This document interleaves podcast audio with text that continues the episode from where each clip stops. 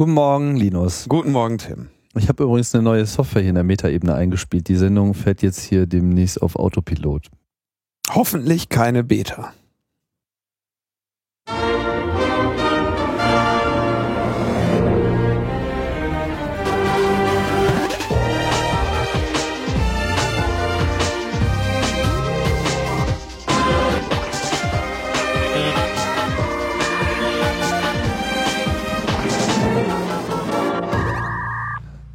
Herzlich willkommen bei Logbuch Netzpolitik, eurem Beta-Podcast, der, der Unvollendete. Ist, ja, der ist vollendet. Meinst du? Ja. Schon. Vollendete Erprobungsphase. Aber er hat noch keine Milliarde, noch keine Milliarde Hörer erreicht und von daher äh, kann da noch was passieren. Also ich möchte vorsichtig schätzen, hoffen, das müsste man eigentlich mal ausrechnen. Wenn man jetzt überlegt, wie viel Leute Podcasts beim Reisen, beim Autofahren oder so hören, würde mich jetzt echt mal interessieren, wie viel Kilometer wie gefahren. viel Kilometer Logbuch Netzpolitik schon zurückgelegt hat, unfallfrei. wurden. Das ist eine schwierige Hochrechnung. Mhm. Mache ich gleich mal in Excel. Da kann man, kann man, da kann man sich ordentlich was aus den Fingern saugen, würde ich sagen. Ja. Einfach mal irgendwas behaupten. Das funktioniert ja eigentlich mal ganz gut. ja allerdings kann, kann unser Podcast noch nicht autonom euch steuern. Nee, nee, nee. Hätte ich jetzt echt nicht gedacht, dass du hier Witze über äh, kaputte Autos machst beim. Nee? Hab ich auch gar nicht. Du weißt, da reagieren die Deutschen empfindlich. Meinst du, das ist gleich ein Thema? ja, das war ein Weltthema, ne? Also wir, äh, wir, wir haben seit der letzten Sendung hat Tesla einen tragischen Verlust erlitten. Nämlich einen großen Fan, der äh, mit dem Tesla Autopilot einen tödlichen Unfall hatte in den USA. Ja. Das ist natürlich sehr bedauerlich. bedauerlich und äh, vorhersehbar gewesen. Insofern in eine, eine Debatte, auf die man wart, gewartet hat, dass sie stattfinden würde. Aber wenn es ums Auto geht, da ist Deutschland ja auch sehr sensibel. Ne, vor allem, wenn es um Tesla geht, ist Deutschland sehr sensibel. Das Ne? kommt noch dazu. Also wa- was ist passiert? Tesla hat ja vor, wie lange ist das jetzt her? Vor ungefähr einem Jahr, wäre jetzt so mein Gefühl, Ähm, Mm, nee, noch nicht so lange. seinen Autos ähm, einen Autopiloten spendiert. Die, also ab einer gewissen Kategorie. Du kannst ja dieses Modell S in Durfte man dazu kaufen und wenn man das Modell mit den passenden Sensoren hatte, dann war es eigentlich nur noch eine Frage eines Software-Updates. Das man aber Geld gekostet hat. das Geld gekostet hat und wenn man das dann aber gekauft hat, das waren so ein paar tausend Dollar. 5000 Dollar, 3300 Euro oder irgendwie sowas in der Region war das. Ja, ich weiß es nicht genau. Ähm, Dann, dann hatte man halt so ein Assistenz-Feature, wie man äh, in Deutschland vielleicht formulieren würde. Spurhaltungsassistenz heißt das. Ne? Also du, ähm, Das ist mehr als nur die Haltung der Spur. Es ist ja auch eigenständiges Abstand, äh, Abstand halten, beziehungsweise auch, auch ausscheren und äh, also ich kann das, ich bin ja schon mal damit gefahren. Kann ich das vielleicht? Ernsthaft? Ja, ich habe schon, mit diesem ich habe Feature. ungefähr 1500 Kilometer in einem selbstfahrenden Tesla zurückgelegt schon. Aha. Mhm. Potz, Potzblitz, sag ich Potzblitz, nur. nichts Ja. passiert übrigens, ne? Also macht euch keine Sorgen. Hast du, wie viel, hast du die letzte Zeit geschlafen oder? Ja, vergeht wie im Schlaf, ne? Nein, Ja. also ähm, der Wagen hält Spur, Abstand und Tempo, wenn du auf einer Straße bist mit Fahrbahnmarkierung, bestenfalls auf beiden Seiten. Kannst du also auf einer Landstraße machen, kannst du auf einer Autobahn machen. Der fährt dich jetzt nicht autonom durch eine Stadt oder so. Ne? Also wenn du jetzt irgendwie in einer Stadt bist und sagst, fahr mal autonom da und dahin, macht er nicht. Der biegt auch nicht für dich ab oder sowas. Ne? Der fährt eine Strecke, die vorhersehbar und definiert ist, die fährt er für dich. Tempomat mit, mit Lenkomat. Mhm. Ähm, wenn du einen Spurwechsel, also wenn dann vor dir, sagen wir mal, ein, langsamer, lang, ein äh, langsameres Fahrzeug ist, dann bremst er ab und hält den äh, vorgegebenen Sicherheitsabstand ein. Wenn du dann den äh, Blinker betätigst, dann macht er auch einen Spurwechsel und den macht er auch von alleine ähm, und guckt dabei mit, äh, mit Sensoren eben, ob, ob sich hinter ihm gerade was befindet. Ähm, funktioniert ganz schön und wenn du wirklich die Hände vom Lenkrad nimmst, was viele Fahrer machen, was sie aber eigentlich nicht dürfen, dann piept er nach ein paar, also ich weiß nicht, die Zeit scheint mir nicht äh, regelhaft zu sein. Du meinst, das Auto merkt, dass man die Hände nicht am Lenkrad Ja. hat? Ja. Oh. Ähm, ich bin mir, also ich bin mir noch nicht mal ganz so sicher, ob der das, der merkt das, glaube ich, sogar kapazitiv. Es gibt irgendwie in den USA so, äh, ich weiß nicht, ob das Tesla war oder ein anderes Auto, aber da gibt es irgendwie so die Geschichte, dass die Leute sich Bananen ans Lenkrad kleben. Die haben, kein Scherz. ich muss da mal den Link raussuchen. ähm, Ja, das wäre jetzt auch die naheliegende technische Lösung. So bei, äh, hier habe ich einen Autobildartikel. Ich weiß nicht genau, ob das bei Tesla war. Doch, ist ein Tesla hier, der. Also Äh, Kotelett dran tackern und dann hat man so ein richtiges, schönes, selbstfahrendes Auto. Also, äh, wie gesagt, das, wir haben das nicht ausprobiert, deswegen weiß ich das nicht. Du fährst damit und dann musst halt irgendwie so mal kurz am Lenkrad das anfassen, mal kurz bewegen, damit der sieht, okay, du bist noch da.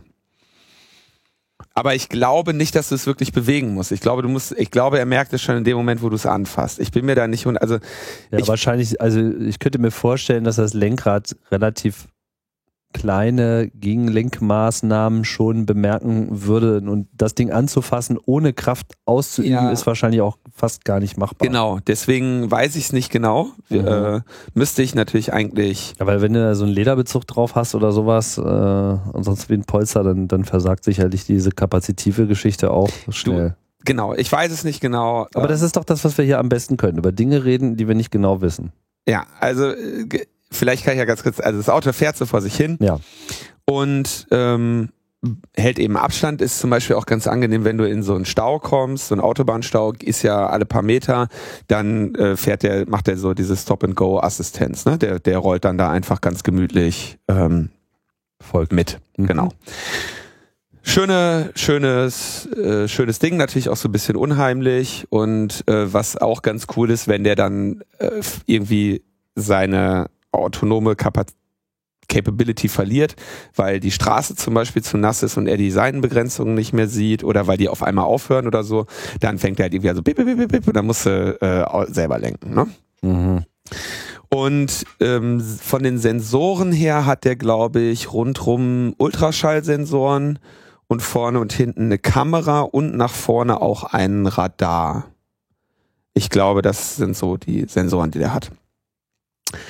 So, und wenn du das anmachst, dann sagt er dir, hallo, äh, das ist hier eine, eine Beta und du bist immer noch, wir helfen dir ein bisschen die Spur zu halten, aber du bist hier immer noch der Captain und der Steuermann und du musst hier selber fahren. Und was jetzt, ähm, was jetzt passiert ist, ist, dass ein Mensch, der wohl in, in Tesla-Foren dann auch bekannt war als ein großer äh, Tesla-Fan, diese Fahrzeuge sind ja nicht besonders günstig zu haben. Ähm, da muss man schon irgendwie ein bisschen Geld für auf den Tisch legen. Ähm, ein Fan, der äh, nun also auf einer Art Highway oder Landstraße fuhr und dann vor ihm ein großer Sattelschlepper links abbog und der Tesla aufgrund der entgegenkommenden Sonne den weißen Aufliegeranhänger dieses LKWs für ein Stück des Himmels gehalten hat und mittels seiner Radarsensoren nur quasi die beiden Aufsitzer, Auflieger, ne, wo, also wo die, die Räder wahrgenommen hat und dann dachte, ah, okay, da fahre ich jetzt unter einer Brücke oder einem Verkehrsschild her. Fahr einfach weiter. Und ist dann ungebremst ähm, unter diesen Enger hergefahren und hat dann dabei wohl oben den äh, sein, Dach, sein, sein Dach verloren und äh, auch Teile äh, des Fahrers, der, wie ähm, berichtet wurde, wohl damit beschäftigt war, auf die, eine DVD zu gucken. Hatte irgendwie so einen DVD-Player oder sowas offen. Das war eine Behauptung des, Fahr des, des LKW-Fahrers. Ja, also da, das weiß ich jetzt auch nicht so ganz genau. Ob der jetzt ferngesehen hat oder nicht, ist eigentlich egal. Denn Tatsache ist, dieses Fahrzeug ist kein vollständig autonom fahrendes Fahrzeug, wurde auch nicht als ein solches gegenüber den Fahrenden bezeichnet. In der Werbung gab es dann natürlich schon irgendwie so äh, Andeutungen, Tesla fährt jetzt autonom und auch die Bezeichnung als Autopilot ist natürlich etwas ähm, etwas überzogen. Etwas hochgreifend, wobei das wahrscheinlich wiederum schon vergleichbar ist mit dem Autopilot eines Flugzeugs, denn das Flugzeug muss ja in der Regel auch selber am Ende noch landen und der Pilot ist schuld und da würde jetzt keiner sagen, der Autopilot ist schuld. Ja, beim Landen, aber der Autopilot selber, der ändert ja tatsächlich seine Richtung und steuert das Flugzeug. Der fliegt einen vorgefahrenen, vorgefertigten Kurs ab. Ist eh also Äpfelbirnen. Äh, ja. Hm. Ja, auf jeden Fall äh, tragischer Fall jetzt. Äh, Pilot äh, tot, Autopilot kaputt. Ähm, und jetzt muss man sich überlegen, was ist da, wie ist das zu bewerten? Die, die Debatte wird natürlich hitzig geführt weil ähm, man eben ne, so diese die Überlegung eben immer war so, darf die Maschine, und wir haben ja hier auch vor einigen Sendungen schon darüber gesprochen, dass die Maschine jetzt eine Ethik bekommt oder so. Aber die entscheidende Kennzahl ähm, in dieser Angelegenheit hat Tesla, die ich sehr ähm, bemerkenswert finde, dass sie nämlich sagen, ja, zu diesem Zeitpunkt hat das Tesla Auto Autopilot-System in den verschiedenen Fahrzeugen, die wir damit ausgestattet haben, schon 130 Millionen Meilen verfahren. Ähm, die wissen das, weil diese Teslas, also jeder dieser Teslas hat irgendwie eine SIM-Karte, über die er die ganze Zeit mit Tesla kommuniziert. Du konntest auch tatsächlich abends in der Garage klicken, äh, ich möchte jetzt den das Update haben oder ich weiß nicht, ob du das im Auto buchen konntest oder außerhalb. Ähm, und da hat er das über, über LTE sich das Update über Nacht gezogen. Nächsten Morgen hattest du dieses Feature. Die haben auch so Scherze wie, wenn du jetzt an so einem äh, Supercharger stehst, dann kriegst du eine Push-Mitteilung aufs iPhone, dass deine Karre jetzt ausreichend geladen ist und sowas. Ne? Also das, dieses Auto sieht man ja auch schon in dem großen iPad, was die da ins Armaturenbrett geklebt haben. Dieses Auto ist ähm, sehr vernetzt und sagt natürlich auch die ganze Zeit zu Hause Bescheid. Es hat übrigens auch diese Lerndinge, ähm, was du anfangs äh, zum Beispiel haben viele berichtet, okay, sie fahren jeden Tag die gleiche Strecke und an einer Stelle piept immer der Autopilot und sagt, ich komme hier, ne, Achtung, kenne ich nicht, lenk du mal. Und wenn das dann eine Woche gemacht hast und du fährst quasi an dieser Stelle jedes Mal das gleiche Abweichmanöver und überbringst dem Wagen quasi bei, da lang zu fahren, dann lernt er das. Und dann fährt, piept er irgendwann an der Stelle nicht mehr. Und natürlich piept nicht nur dein Tesla an der Stelle nicht mehr, sondern alle. Und äh, das heißt, die haben eine, selbstverständlich, so ist es eben heute, so wird es auch bei den autonomen Fahrzeugen immer sein, ähm, überwacht und mitgeschnitten, wo der fährt, ausgewertet, wie der fährt, was die Sensoren machen, an welchen Stellen das System versagt und Menschen eingreifen. Das heißt, am Ende lernen alle Teslas von allen Teslas. Und äh, daher wissen die auch die genaue Anzahl an Kilometern, die ihr autonomes System oder ihr Autopilot da jetzt zurückgelegt hat. Und sagen, na ja, in hier, ähm, wir haben 130 Millionen Meilen zurückgelegt, bis jetzt ein Mensch draufgegangen ist.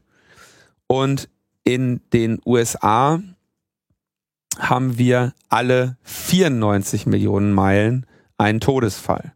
Das heißt, die sind jetzt schon mal fast 50 Prozent weitergekommen, ohne jemanden zu töten, als ein äh, als der durchschnittliche US-Fahrer. Dann gibt's natürlich ähm, und weltweit, ähm, wenn du jetzt alle Länder im Schnitt nimmst, hast du alle äh, 60 Millionen Meilen einen Todesfall. Wobei man das jetzt mit dieser niedrigen äh, Samplezahl irgendwie noch nicht so richtig sagen kann. Also ich meine, jetzt hatten wir sozusagen den ersten ja, genau, aber sie sind auf jeden Fall schon mal, sie sind beim ersten Mal über den Schnitt gekommen. Und diese Rechnung ist natürlich auch ein bisschen eine Milchmädchenrechnung, weil sie ja zum Beispiel die, diesen gesamten Stadtverkehr ähm, außen vor lassen. Ich, der ist, ähm, ich weiß nicht, ob der tödlicher ist als der Autobahnverkehr. Ähm, für Fahrräder auf jeden Fall. Ich kenne das ja eher so aus Fahrradperspektive weiß ich nicht, ohne, ohnehin etwas äh, schwierig, so mit unserer Denke da die amerikanische Verkehrsrealität äh, ohne weiteres einzupreisen. Ähm, Zumal ja in diesem Fall auch noch so Sachen mit dazukommen, wie weil eben auch die Vorschriften für Lastwagen dort was die Sicherheitsausstattung betrifft, etwas laxer sind. Also in Europa wäre so ein Lastwagen eben nicht unterfahrbar gewesen, weil halt ein Unterfahrschutz quasi vorgeschrieben ist. Mhm. Da wäre er halt dagegen gefahren, aber er Ja. hätte sich nicht äh, den Kopf abrasiert. Ja. Aber jetzt haben wir die Debatte. Also jetzt haben wir die, jetzt haben wir die Debatte. Die erste Phase der Debatte, die ist jetzt wieder autonome Fahren. Jetzt wird lange diskutiert. Das Kraftfahrtbundesamt hat dann auch, äh, ist Tesla zu Leibe gerückt, weil sie dann sagen, das ist eine Beta-Software. Und dann hat das äh, ein Sprecher des Kraftfahrtbundesamtes gesagt, wenn mit der Bezeichnung Beta-Version ein unfertiger Stand der Software gemeint ist, dann würde das Kraftfahrtbundesamt eine Funktionalität mit einer derartigen Software nicht genehmigen. Tesla hat dann jetzt heute entgegnet, nee, äh, das ist keine unfertige Software. Ähm, man schreibt überall Beta dran bei uns. Ähm, aber du hast, also die, wir haben jetzt einmal diese Debatte und es wird nochmal eine geben, denn jetzt hat, äh, in diesem Fall hat das Fahrzeug ja nur seinen Passagier getötet. Es wird noch der Moment kommen, in dem so ein Auto mit Assistenz- oder Autonomiesystem einen unbeteiligten Menschen tötet. Und dann werden wir nochmal eine, noch mal eine Debatte haben. Ja. Ähm, Nachdem nicht autonome Autos massenhaft unbeteiligte Leute äh, getötet haben und ihre Fahrer auch. Also das Ja. muss man ja äh, auch mal äh, sehen. Ne? Die These hatten wir ja auch durchdiskutiert, dass es sozusagen schon zu erwarten ist, dass der Verkehr durch autonome Systeme äh, insgesamt sicherlich sicherer werden Ja. wird. So, das ist schon eine positive, also das ist eine Voraussage von uns gewesen. Ähm, aber natürlich regt man sich jetzt erstmal auf über etwas, was man nicht gewohnt ist. Und deswegen ist halt die Diskussion auch so groß drumherum. Nachvollziehbar. Und in Deutschland halt äh, interessant, weil das Thema dann halt auf einmal aus dem Ausland kommt. Ne? Da ist man ja auch nicht so richtig gewohnt, dass quasi die Diskussion des Zukunft, der Zukunft des Automobils auf einmal durch ein Unternehmen geprägt wird, was halt nicht aus den USA, also äh, Entschuldigung, was nicht aus Deutschland ist. Mm, Ja, also die deutschen Automobilhersteller, die haben ja jetzt schon angekündigt, dass sie in fünf Jahren wirklich autonomes Fahren in Serienreife haben wollen. Und man hört da auch ähm, relativ viel von ähm, entsprechenden Projekten in den deutschen Autobau-Großstädten, ähm, wo äh, spannende, Fahrze spannende Moves von Autos gemacht werden. Ähm, Also so Spurfahrassistenten, also Gibt's, glaube ich, Spurhalte. in deutschen Autos auch schon. Ja, eben, genau, das gibt's definitiv schon und Rückwärts einparken, Tricks gibt's auch schon. das ist auch schon serienmäßig, dass man so im Rudel. Serie sogar? Ja, kannst Autos kaufen, die einfach einparken. Ich kann ja jetzt gerade nicht die Modelle durchdeklinieren, aber das ist sozusagen schon Da Standard. fährt man irgendwie quasi neben eine Parklücke, setzt Genau, Rückwärtsgang scannt- ein und und dann, dann sagt, pack mal ein für mich und dann macht er das. Sehr langsam, mit viel Piep, Piep, Piep, Piep und so, aber äh, Ja. macht er halt. Damit kommt man dann ganz gut in Lücken rein, wo vielleicht manche sonst nicht so reinkommen würden. Parkt er auch automatisch wieder aus? Ähm, weiß ich nicht. Aha. Ich fahre leider immer Autos, die sehr alt sind und Ja. von daher ich nicht so viel Einblick die falschen Freunde, Tim. so wenig Sponsoren. War Ne? schön Tesla. Tja, mich hat noch keiner eingeladen. Kann ich ja mal arrangieren. Du hast du einen im, im, in der Garage oder was? Nein. Könnte ich mal auf die Amazon-Wunschliste packen. Mein Trittwagen. Nee, ich, äh, aber ich würde, also es ist schon ein, ich, ist ein tolles Fahrzeug. Macht, das äh, macht, macht große Freude, dieses, dieses Automobil. Hm. Ähm,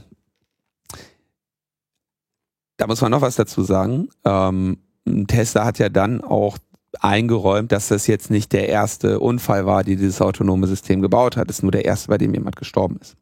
Es gab also auch noch weitere Unfälle und ich höre auch im äh, Bekanntenkreis, dass die, dass das Auto auch teilweise komische Dinge mal macht.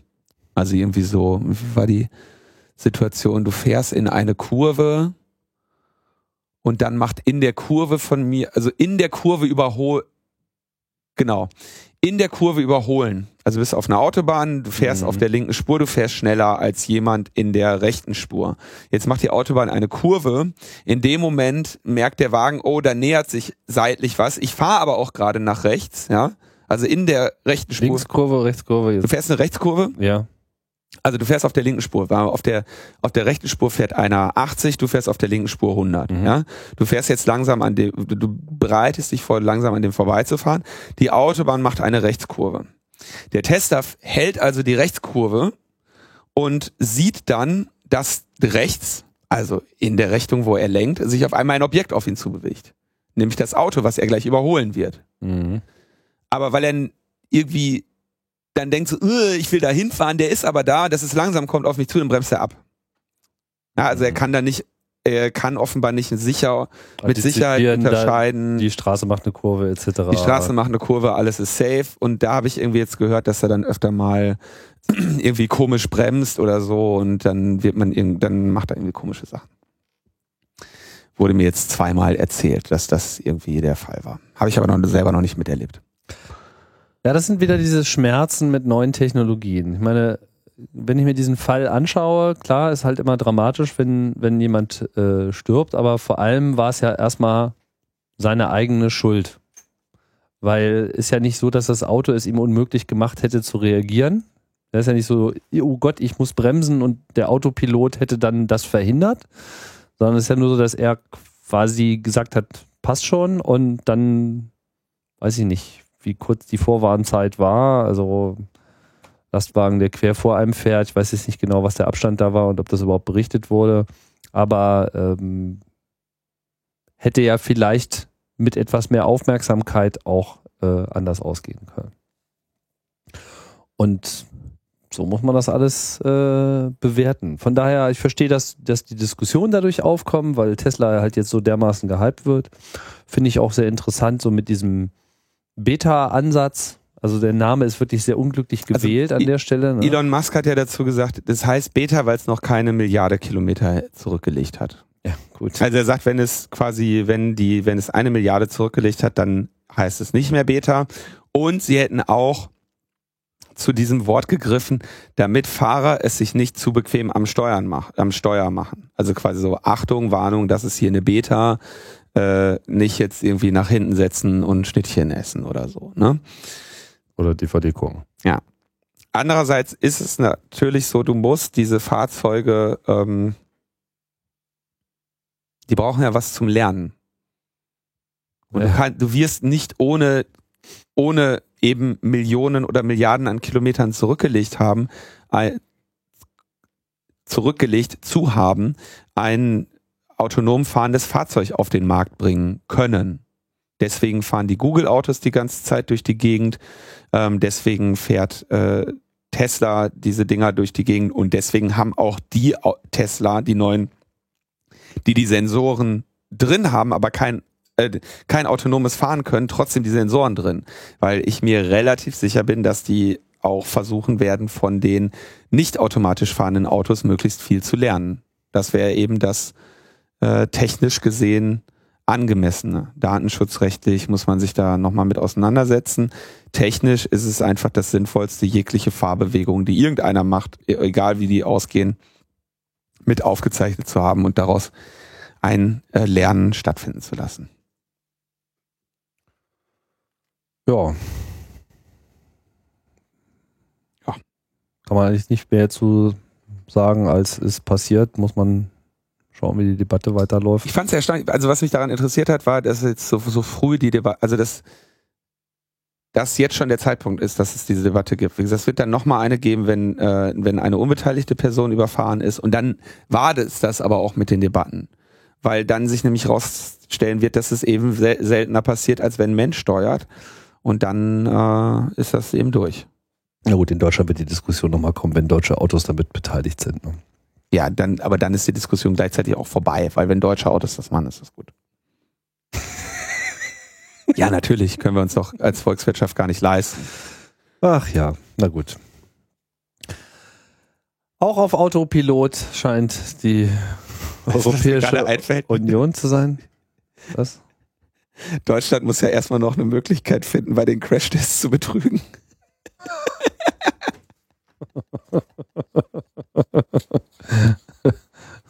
ja, ja, okay. Ja, jetzt hast du meine Überleitung kaputt gemacht. Ja, habe ich kaputt gemacht. Hm. Ja. Okay, du wolltest eine Autopilot über. Äh, Ja, ist durch der Witz. ist durch, meinst du? Naja, soll ich das jetzt nochmal sagen? Kannst ja machen. Nee. Irgendwas mit Netzsperren. Irgendwas mit Netzsperren. EU-Netzsperren haben wir ja Antiterror und so, ne? Ja, ganz wichtig. Äh, ich glaube, letzte Sendung haben wir da schon drüber gesprochen. Da, nach Paris musste ja was getan werden und um den Prozess zu beschleunigen, zu beschleunigen, hat man gesagt, das EU-Parlament macht das einfach direkt im Innenausschuss, ähm, in dem Liebeausschuss Bürgerliche Freiheiten, Justiz und Inneres. Und ähm, der äh, Innenausschuss hat jetzt am 4. Juli die Terrorismusrichtlinie abgesegnet. Das ist jene, die unter anderem Terrorpropaganda aus dem Netz entfernen soll, entweder durch staatliche Anordnung oder mittels Selbstregulation. Und da eben die Netzsperren jetzt mit dem schönen Begriff shall äh, definieren. Measures, measures against illegal terrorist content on the Internet, member states shall take the necessary measures to ensure prompt removal. Allerlei Kritik rankt sich natürlich darum. Jetzt heißt es hier wieder illegaler Inhalt. Das heißt, da haben wir gar nicht so einen direkten Terrorismusbezug mehr. Ähm, das heißt, das wird jetzt irgendwie unschön. Das Ganze geht jetzt in die Trilogverhandlungen, wie wir es äh, schon in der vorletzten Sendung, sehe ich gerade, ausführlich behandelt haben. Schön, ne? Also ja, vielen Dank, Frau Hohlmeier. Ja. Die ja, die Strauß-Tochter, die hier die Berichterstatterin war im Liebeausschuss und ja, was die CSU zu solchen Themen sagt, brauchen wir jetzt hier, glaube ich, gar nicht weiter zu diskutieren. Das scheint da auch irgendwie so ein bisschen Religion zu sein. Jetzt kommen wir zu der, zu der traurigsten Nachricht heute. Wirklich eine äh, traurige Nachricht. Das BÜPF-Referendum ist äußerst, äußerst, äußerst, äußerst scheiße, scheiße, scheiße, scheiße knapp gescheitert. Wir erinnern uns, das wurde ja angestrengt von dem Chaos Computer Club der Schweiz, der Piratenpartei der Schweiz und der Digitalen Gesellschaft der Schweiz und vielen Einzelpersonen, die sich da engagiert haben.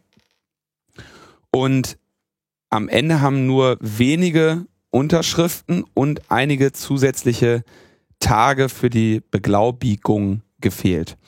Ähm, der Kira hatte das ja schon ähm, erzählt, dass sie diese Unterschriften nochmal selber sammeln und beglaubigen lassen mussten bis zu der Deadline. Also es reichte nicht, zu der Deadline von mir aus 65.000 zu haben, Sondern die müssen dann auch. die mussten sein. auch noch äh, beglaubigt sein.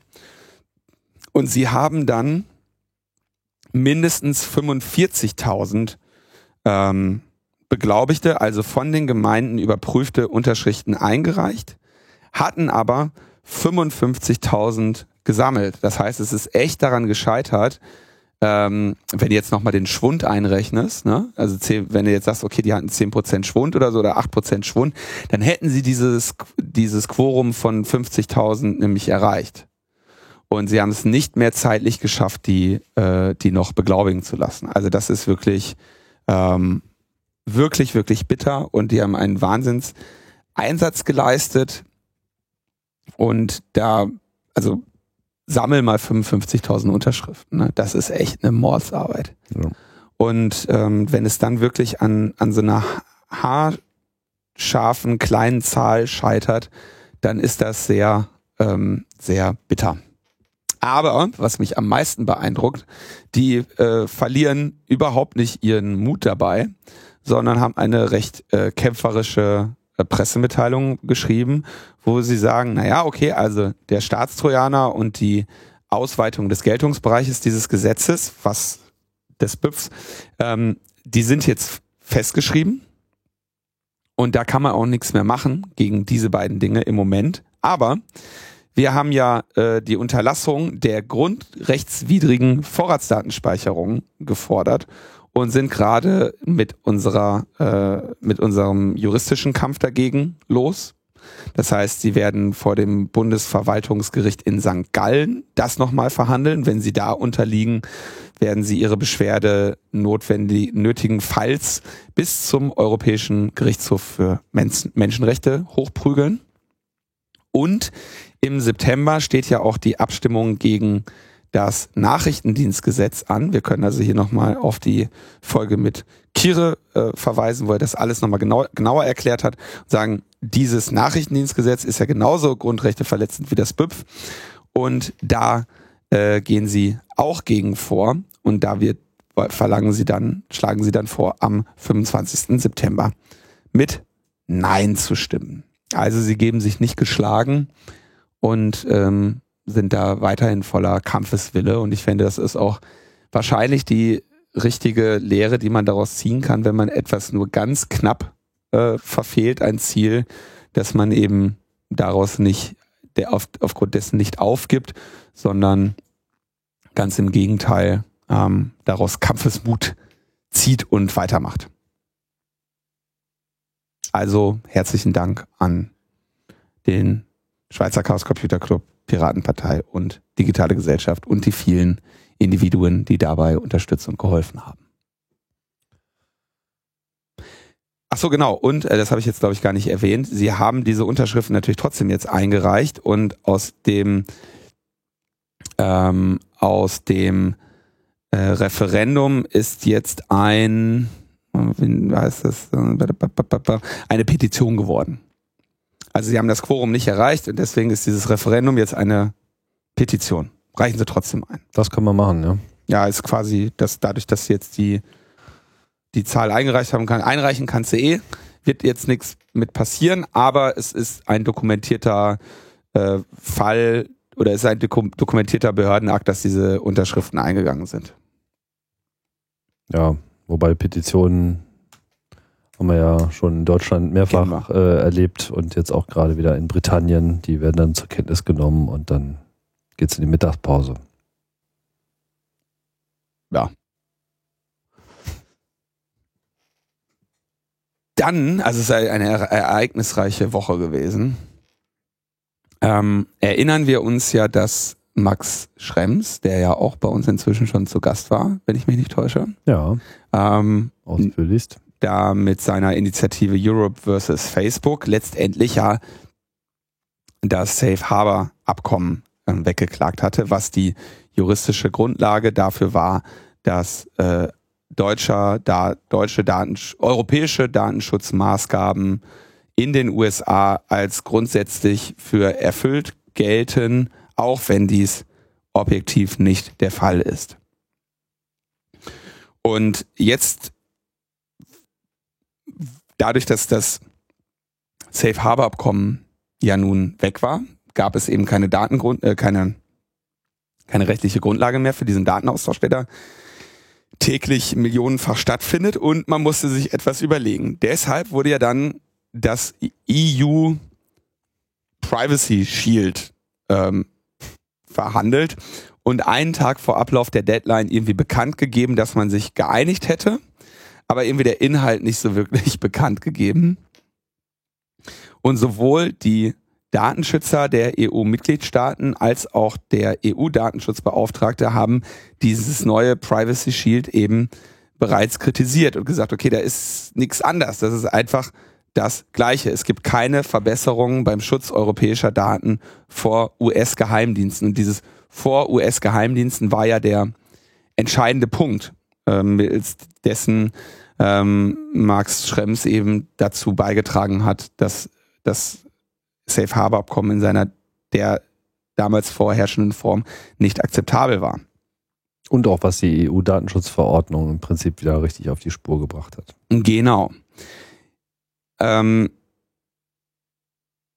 spannend ist, dass diese, dieses Privacy Shield, da haben also jetzt die, also die EU-Kommission hat das mit den US-Regierungsvertretern ausgehandelt. Österreich, Kroatien, Slowenien und Bulgarien haben sich enthalten, alle anderen haben dafür gestimmt. Und jetzt ist kein ähm, Beschluss seitens der USA erforderlich, weil ähm, die ganze Kommission sich mit diesem Privacy Shield nur auf in, in Briefform erfolgte Zusagen der US-Regierung beruft. Also sie haben einen Brief geschrieben, haben gesagt, so und so sieht das aus. Aber das ist gut. Und dann haben die gesagt, ja, okay, alles klar, dann, äh, dann können wir ja jetzt hier äh, abstimmen. Und jetzt kommt noch ein Punkt. Also der Europäische Gerichtshof hat in seinem Urteil zu dem Safe Harbor Abkommen festgelegt, dass das letzte Wort bei den Datenschutzaufsichtsbehörden liegt. Und die können, werden jetzt unabhängig darüber befinden müssen, ob und inwieweit sie der Kommissionsentscheidung folgen wollen. So hat es das Gericht in dem Safe Harbor Abkommen formuliert. Wie genau aber dieses Rollenverständnis gedacht ist, ob jetzt die äh, ob jetzt die Datenschutzbehörden der einzelnen Länder quasi höher als die Kommission stehen oder was auch immer, ähm, darüber herrscht noch so ein bisschen Uneinigkeit. Und es ist ja ohnehin so, dass jetzt die einzelnen Länder im Zweifelsfall nicht sagen werden, naja, wir machen da aber jetzt nicht mit, weil das ja wiederum das Problem wäre. Du kannst ja nur gemeinsam als EU stark sein. Aber widmen wir uns mal der genauen Kritik an diesem EU Privacy Sheet. Die kommt natürlich von dem Experten in dem Bereich Max Schrems. Der sagt, einige Lücken sind zwar äh, geschlossen worden, trotzdem ähm, ist man noch weit von dem entfernt, was in Europa der Standard ist. Und das wäre ja eigentlich das Verlag, das ist ja das, was so ein Abkommen macht, zu sagen, wir haben einen Standard und unser Abkommen sorgt dafür, dass dieser Standard gewahrt ist, auch in diesem anderen verrückten Land. Und sagt er, in, der grundsätzliche Unterschied ist, in Europa darfst du prinzipiell Daten von anderen Leuten nicht verarbeiten. Es sei denn, du kannst es rechtfertigen, hast eine ähm, Einverständnis zu. Im Privacy Shield ist es genau andersrum. Du darfst prinzipiell von allen Leuten alle Daten verarbeiten. Ähm, das heißt, dieses Verbotsprinzip, das es in Europa gibt, gibt es im Privacy Shield nicht. Das heißt, in der Praxis sagt Max, dass ein Unternehmen eigentlich machen kann, was es will. Zweiter Punkt in Europa ist, du hast eine Zweckbindung, auf die sehr stark geachtet wird. Du musst deine ähm, das kennt man auch immer, wenn man irgendwie so, das war der Text, den man durchstreicht und das Kreuz wegmachen muss. Ich bin damit einverstanden, dass meine Daten zum Zwecke der äh, des Spamming äh, und der Werbung und Marketing und so weiter äh, gespeichert werden. Da hat man dann einem Zweck zugestimmt. Und die Daten dürfen dann nur zu diesem Zweck verwendet werden und zu keinem anderen. Und ähm, äh, das Beispiel, was Max nennt, ist, der Arzt darf die Krankenakte nicht für, äh, für Marketing verwenden. Er darf dir dann nicht irgendwie sagen, komm hier, äh, ich schicke dir mal Werbung für Dialyse oder sowas. Ne? Wir haben ein neues Dialyseangebot bei uns. Krücken, ja, tolle neue Krücken für Jetzt meine Klingel. Kniepatienten und so. Hm? Mit Internet. Und äh, im, im Privacy Sheet ist die so generisch, dass man einen so breiten Zweck definieren kann, dass man dann wiederum mit den Daten machen kann, was man will. Und das sind also die zentralen Punkte und da das klingt hier wie Details, aber sind natürlich immer so Dinge, die dann äh, vollständig öffnen. Ne? Also wenn wenn das gesamte wenn das gesamte Abkommen die gesamten Gesetze sind, das darfst du, das darfst du nicht, das darfst du nur nach Einwilligung und Einwilligung braucht man nicht und und Zweck kann irgendwie so breit wie man will definiert werden, dann kannst du darunter dahinter noch hunderte von Seiten Text schreiben äh, und irgendwelche Details regeln. Wenn quasi die Anfangsprämissen nicht gegeben sind, dann ähm, ist schlecht. Ja, also da werden wir jetzt sehen, wie es mit dem Privacy Shield dann weitergehen wird. Schönes Beispiel für so Buzzword-basierte äh, Politik. So. Das einzige Privacy Shield, was wir haben, ist Anonymisierungsdienste und Ende-zu-Ende-Verschlüsselung. Das ist das Privacy Shield. Alles andere haben wir nicht. Leider, leider, leider, leider. Es wäre sehr schön natürlich, wenn die deutsche Bundesverfassungsgericht würde ich mit, mit Einschränkung da auch Privacy mit reinnehmen. mit Einschränkung. Ja, aber halt echt langsames Privacy Shield. Ne? Ja, das ist auch hier wieder so ein bisschen der, der Tenor für meinen Geschmack. So nach dem Motto, ach, Safe Harbor gilt nicht, dann benennen wir das jetzt einfach mal um. Selbe in grün. So, und dann wird das eben auch so auf so Regierungsebene in Anführungsstrichen, weil Kommission, Regierung ist ja nochmal was anderes, mhm. aber im Prinzip sind das halt auch alles mal wieder so Dinge am Parlament vorbei man merkt ja auch irgendwie den Druck und würde mich nicht wundern, wenn das einfach auch viel mit diesen hängenden CETA und TTIP-Verhandlungen zu tun hat, dass man einfach hier versucht, Common Ground zu schaffen, ohne denen halt auch diese ganzen Vereinbarungen nicht, nicht denkbar sind, zumal die ja nun ohnehin durch das potenzielle Ausscheiden von Britannien äh, eh nochmal wahrscheinlich komplett neu gedacht werden müssen. Also vielleicht auch nicht, aber das Hm. ist auf jeden Fall eine schwerwiegende Änderung Ja. der, äh, der Gesamtsituation, die ja Die derzeit hier noch, verhindert wird. die ja, die auch überhaupt nicht abschätzbar ist. Ne? Aber ich will jetzt keine Brexit-Diskussion vom Zaun brechen. Können wir aber gerne machen, Tim. Wie, wie lange dulden wir dich hier eigentlich noch? Weiß nicht. Mal gucken. Hast du, hast du jetzt eigentlich Einbürgerungen schon beantragt? Nee, Wie viele Bundesländer hat Deutschland? Hä? 16. Und äh, wie heißen die? Jetzt kannst du angeben, weil Tim, müsst, müssten, müssten die Hörer ja wissen, die Hörer und Hörerinnen, Tim kennt von allen deutschen Bundesländern die Hauptstädte. Schleswig-Holstein, Kiel. siehst du? Weißt ja. Darf ich? Darf ich bleiben? Ich, also wenn du dich, wenn du an dich hältst und dem, dem, dem Sachbearbeiter in der Behörde nicht seine eigenen Grammatikfehler ankreidest, Tim, könnte es sein, dass du damit durchkommst. Zu Aldi. Ja, man muss sich schon zurückhalten. Das ist nicht einfach. Der niedersächsische Genitiv lauert hinter jeder Ecke. äh, muss ich nochmal meinen mein Grammar Shield irgendwie hochhalten. Ah, diesen, diesen komischen Witz kennst du doch, oder?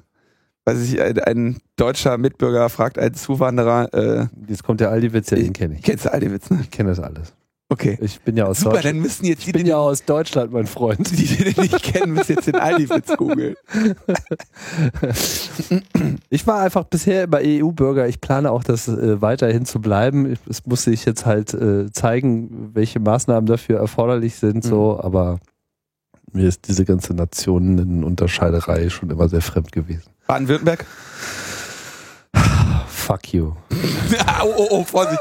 Das ist nicht Deutsch. Das ist nicht Deutsch, stimmt. Da fliegst du sofort durch den? Deutsch.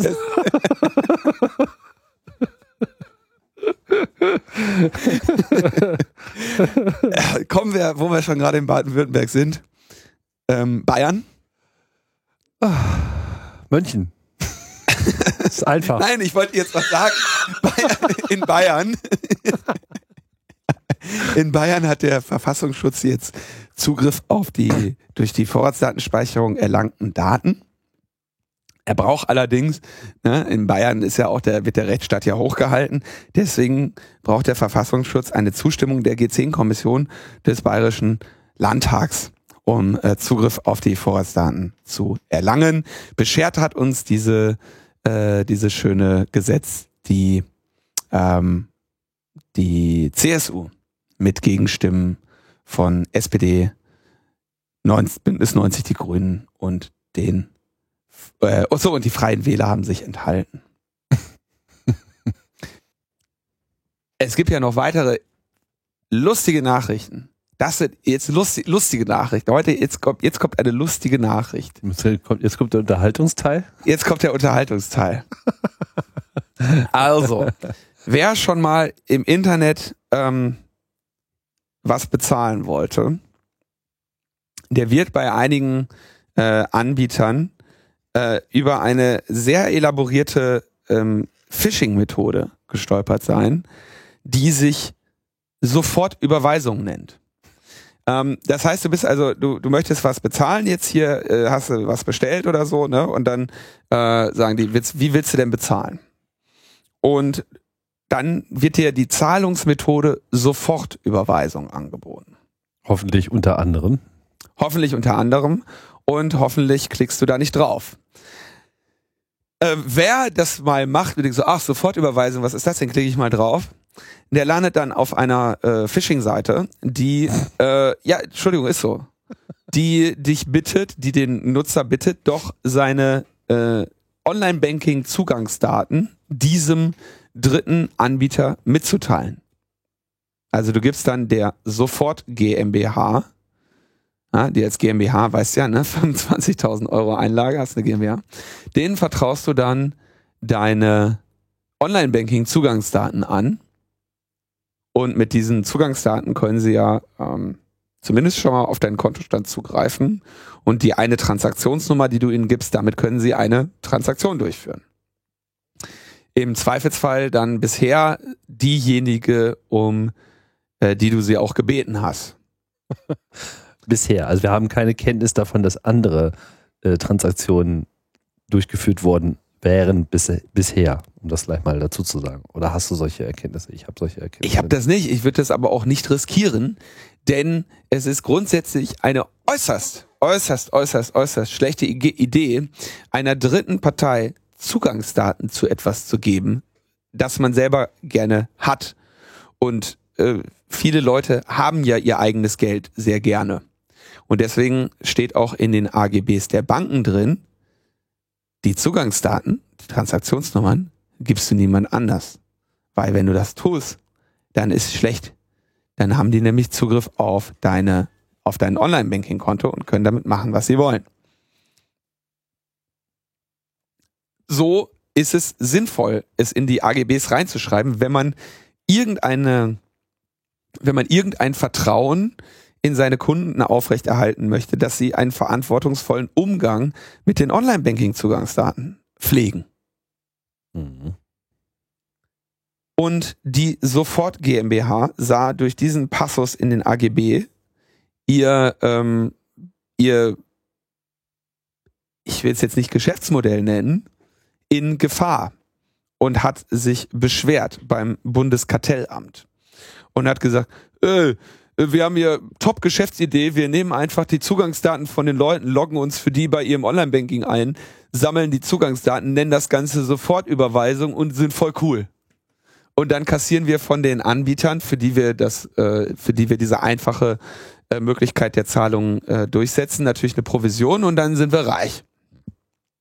Und dummerweise steht unserem, unserem, ich, ja, unserem Geschäftsmodell will ich jetzt echt nicht sagen, aber unserem unserer Masche ähm, im Wege, dass diese gemeinen Banken den Leuten vorschreiben, sie dürfen die Zugangsdaten niemand anders geben. Und dann sagt das Bundeskartellamt, wie zeig mir, das kann ja nicht sein. Ja, es geht ja nun echt nicht. Die Online-Banking-Bedingungen der deutschen Kreditwirtschaft führen zu einer Behinderung von neuen und innovativen Dienstleistungsangeboten auf dem wachsenden Markt für Bezahlverfahren im Internethandel. So dann der Behördenchef Andreas Mund am vergangenen Dienstag. Ich glaube, da ist mal wieder eine, eine neue Stelle äh, frei geworden. Möchte, Fieber? Möchte, möchte irgendjemand Chef vom Bundeskartellamt werden? Ich glaube, hier hat sich jemand gerade disqualifiziert. Hier hat echt einer Fieber. Ja, also es ist wirklich bemerkenswert. Also meine, das, das, das, das schöne Wort finde ich an dieser Stelle innovativ. Und ich würde sogar sagen, dass in Bezug auf Sofortüberweisung, auf diese, wie heißt die offiziell, Sofort GmbH, das also eine gewisse Innovation möchte ich Ihnen jetzt noch gar nicht mal absprechen, weil Sie sich ja sozusagen in einem in Erstarrung gefangenen Bankensystem versuchen, in irgendeiner Form zwischen die Händler zu klemmen. Und verschiedene Unternehmen haben ja da verschiedene Ideen, ja, wie man solche Bezahlwege äh, vermitteln kann. Aber das große Problem ist, dass halt einfach mal mit dem am weitesten verbreiteten äh, Kontosystem, nämlich unser Bankensystem, wo SEPA-Transaktionen möglich sind. Mit kostenlosen Überweisungen und was ja nun hier auch schon digital seit, ich weiß nicht, seit, seit den frühen 80er Jahren, äh, seit es BTX gibt, ist sozusagen Online-Banking eine, eine Realität. Und das war ja, sagen wir mal, im Vergleich zu Zettel an der Filiale abgeben äh, ein, ein, ein Riesenschritt. Nur die Einfachheit einer PayPal-Transaktion, nämlich klick hier, log dich ein, schick das Geld, fertig ist die Laube, haben die Banken ja bis zum Jahr 2016 nicht hinbekommen. Es gibt ja sozusagen kein Angebot, was das einfach macht. Wenn ich heute online was kaufe, dann geht das halt relativ einfach mit Kreditkartennummern, was aber auch äh, aus Sicherheitsgründen sehr problematisch ist, weil man ja in der Regel dem Händler mehr oder weniger alle Daten äh, des eigenen Zahlungszugangs gibt. Ne? Also im Prinzip ist ja auch das Übermitteln einer Kreditkartennummer plus Sicherheitscode versetzt ja auch jeden Händler in die Lage, zehn Minuten später bei mir irgendwas abzubuchen. Also insofern ist jetzt diese Sofort GmbH noch, noch, noch nicht mal äh, äh, viel schlimmer aufgestellt, nur dass sie natürlich äh, die, die Sicherheitsmethodik des gesamten Online-Banking-Systems in, in, in Deutschland äh, im Prinzip unterwandert. Und unterwandert. Und eine, gegen, eine, gegen eine unberechtigte Einziehung von deinem Konto hast du, glaube ich, sechs Wochen Widerspruchsmöglichkeit. Ja, man kann das. Gegen eine Sofortüberweisung äh, hast du gar keine Möglichkeit. Ach so, ja genau. Wenn das, wenn das eine Lastschriftzahlung ist, dann, dann kann man das sozusagen sofort rückgängig machen. Ja. Bei einer eigenen Überweisung bin ich mir eben nicht so sicher. Da läuft das sicherlich ein bisschen anders. Genau, das ist auch nochmal ein Problem. Habe ich noch gar nicht drüber nachgedacht. Was ich nur sagen möchte ist, hier kämpft halt auch eine Branche, die eigentlich das Wort Innovation irgendwie noch nicht gehört hat. Also wie lange denken die sich schon immer wieder neue Payment-Systeme aus, die komplett scheitern mit ihrer, äh, wie hieß dieses Bargeldsystem auf den, auf den Chips? Ge was keiner benutzt. Geldkarte. Ach, Geldkarte und dieser ganze Mumpels und so weiter. Das war wirklich ne? Quatsch. Ja, genau. Ne? Und es ist halt auch sehr, sehr, sehr schwierig, das zu machen. Und insofern ist jetzt diese sofort, ich will das jetzt gar nicht äh, schönreden, ich sage nur, äh, so war halt an der Stelle die, die, die, die Logik, die sie getrieben hat. Ja, also die einfachste Methode ist sozusagen, wir bauen dieses Online-Banking quasi so zentral in der Cloud und die Leute äh, müssen halt uns nur die Zugangsdaten geben, dann, dann kriegen wir diese Kommunikation schon hin. Ne? Aber dass man mal halt irgendeinen Standard äh, etabliert, wie eine Bank sich gegenüber Webpayments äh, verhält, um standardisiert solche Überweisungen äh, auszurufen, ja, das, das, hätten die Banken ja auch selber machen können. Das hätten die Banken selber machen können. Müssen. Und die, die Banken, ich war vor, vor zwei, zwei Jahren oder so mal irgendwie auf so einem Finanzkongress ähm, in Frankfurt. Und da habe ich denen auch gesagt, so, Freunde, schaut mal an, wenn ich heute im Internet bezahlen möchte, ne, dann kann ich das hier über PayPal machen. Das ist eigentlich ganz angenehm, weil ich muss da nur meine E-Mail-Adresse angeben und ein Passwort. Und natürlich äh, Sicherheit hin oder her, ne? Und irgendwie Zensur der Zahlungen und so, alles, äh, alles ein Ding dort. Aber die machen es mir einfach. Und in der gleichen Zeit, wo PayPal von irgendwie, weiß, wann haben die angefangen? Irgendwann 2000er, wahrscheinlich frühe 2000er Jahre. Äh, in der gleichen Zeit, wo PayPal so reich geworden ist, dass die Eigner äh, inzwischen irgendwie Tesla bauen und, und irgendwelche komischen Hyperloops und, und äh, selbst zurückkommende Raketen. In der Zeit habt ihr ein SEPA-System eingeführt, wo du jetzt eine IBAN hast, die keine Sau sich mehr merken kann. Die armen Omas stehen jetzt mit ihren Überweisungsträgern da und überweisen die ganze Zeit Geld irgendwo anders hin, weil sie nicht, weil sie sich diese scheiß Nummer nicht merken können, ja. Und ihr, seid nicht auf die Idee gekommen, da irgendwas mal, also mal irgendwas zu machen. Das kann doch nicht ernsthaft sein. Wo in einer Welt, in der Menschen inzwischen mit ihrer, hier mit so einer Uhr, wie du da am Armband hast, ihr, ihr Geld äh, äh, ausgeben können ähm, sitzt ihr da und sagt, jo geil, äh, hier ist deine neue IBAN. Ja, das ist doch nun wirklich ähm, peinlich. Das ist, es ist wirklich. War ihnen dann auch peinlich, war ihnen dann auch selber peinlich. Und dann sagten sie, ja scheiß, aber wir müssen da, da, da hängt halt Unmengen an Regulierungsdingen äh, hinter. Und ähm, also hinter ihrem Bankenbetrieb da, ne, kriegen halt, haben un, unerhörte Regulierungsaufgaben und so weiter. Und dann diese, sie haben auch zum Beispiel Verpflichtungen, dass so eine SEPA-Überweisung muss, glaube ich, innerhalb von einem Tag abgewickelt sein und so. Das war früher nicht so und so weiter. Also sie haben da richtig infrastrukturelle Änderungen betrieben und werden von vorne bis hinten durchreguliert. Zu Recht, weil wenn du denen auch nur irgendwie den Hauch einer Lücke lässt, ruinieren sie ja direkt die gesamte Weltwirtschaft. äh, Habe ich dann auch kurz angemerkt, ja, dass ich das durchaus ganz in Ordnung finde, wenn man da äh, durchaus vielleicht mal reguliert äh, bei denen. Aber äh, die, die sind tatsächlich am, am bitterlich weinen, dass dann so eine Sofortüberweisungs GmbH daherkommt mit äh, relativ geringen äh, Regulierungsauflagen ähm, und ihnen da halt was wegnimmt. Ne? Äh, äh, gewisse Banken haben auch den, die wollen ja dieses Privatkundengeschäft auch gar nicht mehr haben gewisse Banken haben offenbar keinen Bock mehr darauf. Ähm, zu, vor allem in Zeiten der ähm, dieser niedrigen Zinsen und der Negativzinsen, die es jetzt gibt, haben die Banken eigentlich überhaupt gar keinen Bock, die Geldspeicher für die Leute zu sein.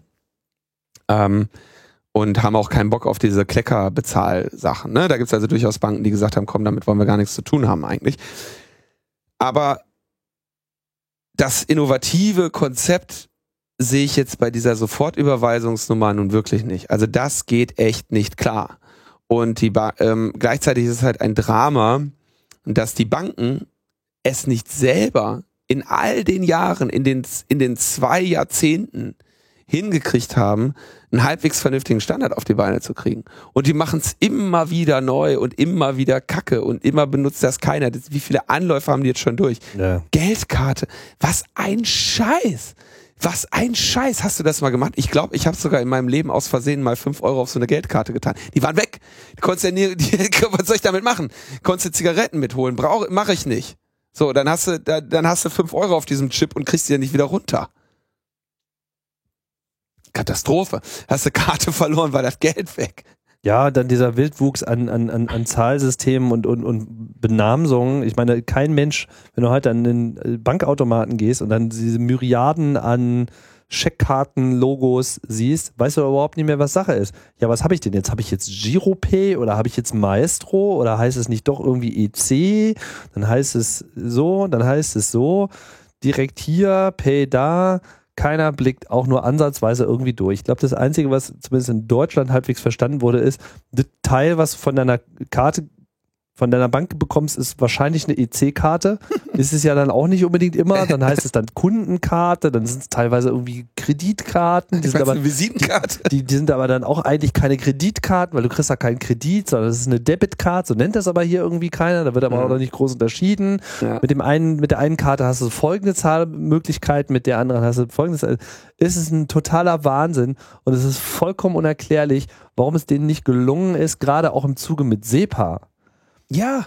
Also, wo, sie, wo es ihnen gerade mal gelungen ist, irgendwie eine andere Schreibung derselben Zahlen hinzubekommen, die dann, dann noch nicht mal davon äh, entbindet, alles nochmal doppelt anzugeben, weil wenn ich jetzt außerhalb von Deutschland irgendwo eine Überweisung jetzt SEPA mache, dann muss ich trotzdem noch diesen Bankcode angeben, also noch mehr Zahlen. Den Big noch mehr, die Big, genau. Der aber eigentlich ja sich aus der, aus der Swift, aus der IBAN errechnen sollte, wenn es eine deutsche Nummer ist, aber dann halt nicht in den anderen Ländern. Also du hast sozusagen einen riesen dicken Wust, dann wollen sie auch immer noch die Adresse von der Bank, wo du hin überweist. Also wo leben wir denn? Ja, soll ich noch die Postkutschennummer noch mit dazu schreiben? Das ist vollkommen absurd. Echt absurd. Und, und, ja. und, und, und sie schaffen es einfach nicht. Ich meine, die haben ja noch nicht mal, es gibt ja noch nicht mal eine URL Spezifikation, wo ich mal draufklicke, damit sich irgendwie eine standardisierte Homebanking-App startet. Das wäre ja schon mal ein Schritt gewesen. Die haben es ja noch nicht mal hingekriegt, dieses, ähm, diese IBAN-Identifier. Die waren ja, also so die schöne Theorie. Das ist ja immerhin eine Vereinheitlichung. Dann hast ja, gibt's ja irgendwie die äh, Bankleitzahl mit, äh, an, mit Nullen davor, wenn die so kurz ist, eine Kontonummer und so weiter. Und dann haben sie ja, das Einzige, was wirklich gut ist an diesem IBAN-Ding, ist Prüfsumme. Eine Prüfsumme hinten, ne? Zwei, äh, zwei oder eine, zwei oder eine ähm, ein Integer am Ende. Und natürlich kann man ja mal so eine IBAN angucken. Hm. Nee, ich habe gerade keine IBAN, doch. Zwei. Zwei vorne, ne? Oder was weiß ich, haben wir auf jeden Fall eine Prüfsumme drin. Das heißt, wenn du einen Zahlendreher hast, sollte das System sofort erkennen, dass es sich nicht um eine äh, gültige IBAN handelt, dann kann dir deine Online-Banking-App schon, bevor du es überhaupt der Bank schickst, sagen, das geht nicht, was du hier vorhast. Da musst du nochmal nachgucken. Das ist das einzig Gute und damit schützen sie wahrscheinlich auch die ganzen armen Leute, die noch Handüberweisungen ausführen, jetzt diese langen äh, Dinger eintippen müssen äh, vor allerlei Ungemach. Ähm, aber Es ist wirklich ein Drama. Nur, so wie das hier diese Sofortüberweisung. Vollkommen absurd. Deutsche IBAN 22 Stellen, österreichische IBAN 20 Stellen, Schweizer IBAN 21 Stellen. Leute, wirklich. Ähm, aber wie gesagt, die Banken, wenn du dich da mit so Banken drüber unterhältst, die sagen dir dann, ja, wir hätten uns das auch schöner vorstellen können, aber ähm, das hat äh, gleichzeitig eine Menge Probleme, die sie in in-house hatten mit ihrem Clearing und so weiter, tatsächlich vereinfacht. Und einige Banken, da, da unterscheiden sich aber die Banken, sagen, ihr ist doch super, äh, die Leute sollen da regelmäßige Geldeingänge drauf haben und uns ist doch scheißegal, wie die ihr Geld da wieder runterkriegen. Ähm, aber andere Banken sehen das eben auch genau anders. Äh, Fakt ist, dieser Zahl Zahlungsdienstleistermarkt ist signifikant. Die ähm, Kreditkarten kassieren Prozente vom Umsatz. Ja, also das sind echt äh, richtige Gelddruckanlagen. Äh, und denen ein bisschen was wegzunehmen durch so kontaktlose Zahlungsmöglichkeiten oder überhaupt deine eine einfache Zahlungsmöglichkeit ist sowas von attraktiv, dass er inzwischen Apple aus dem Stand das macht und seine eigenen Standards da definiert, nicht ganz definiert, die haben ja, also zumindest ihre eigene Plattform definiert, Standards nutzen sie ja vorhanden, ne? Ähm, aber jetzt äh, Zahlungsdienst, Zahlungsanbieter zu werden, ist für alle interessant und es ist für mich absolut nicht nachvollziehbar, dass die am Markt existierenden Platzhirschen ähm, es in Jahrzehnten nicht geschafft haben, da die Innovation mit zu, ähm, zu gestalten. Ja, und jetzt macht das Kartellamt natürlich auch nicht unbedingt einfacher. Wenn jetzt sozusagen. Wenn sie jetzt, also das auch ist noch, der auch noch-. Ja, vor allem, das ist auch auf so vielen Ebenen falsch. Man, ein paar Mal ja schon äh, äh, gesagt, so, äh, du sollst niemals geheime Daten rausgeben, weil das ist der Sinn, warum sie geheim sind. Ja. Äh, auch, auch, der, auch, auch die Kultur, die damit befördert wird. Ja. Also ich meine, wenn die Leute sozusagen gewohnt sind, ah, du klickst irgendwo im Internet auf bezahlen und dann sind das die Daten, die du da eingibst? Wie soll man den Leuten denn überhaupt noch klar machen, dass das Passwörter etwas Privates äh, sind und äh, das, das geht einfach überhaupt nicht. Es ist zum Heulen. Wir sind dagegen. Wir sind dagegen. Und wir wollen möglichst kein Geld ausgeben müssen. Und alles für alle. Umsonst. Zumindest für uns. Ich bin ja froh. ja, ja, ja, ja. Ist nicht so einfach hier mit dem ganzen äh, Cyber äh, in der neuen Zeit. Der Cyber lauert überall. Der Cyber dauert überall. Da muss auch mal an der Sicherheit gearbeitet werden. Passiert da eigentlich was? Ja klar, da gibt's jetzt, ähm, gibt's jetzt eine neue Cyber-Sicherheitsstrategie. Die letzte, die letzte hat, glaube ich, fünf Jahre gehalten. So lang. Mhm. Immerhin. Und zwar wurde jetzt die Cybersicherheitsstrategie für Deutschland 2016 äh, herabgereicht, äh, beziehungsweise noch nicht herabgereicht. Es ist, die ist im Moment noch vertraulich äh, und liegt deshalb auch nur äh, dem äh, dem Spiegel, glaube ich, vor und dem Deutschlandradio oder sowas. Also zwei ähm, Medien. Nee, Quatsch.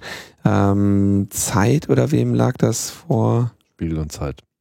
Ja, aber der Link, den du da jetzt gerade bezeichnest, ist es nicht. Das ist ein falscher Link. Nee, doch, ist ein richtiger Link.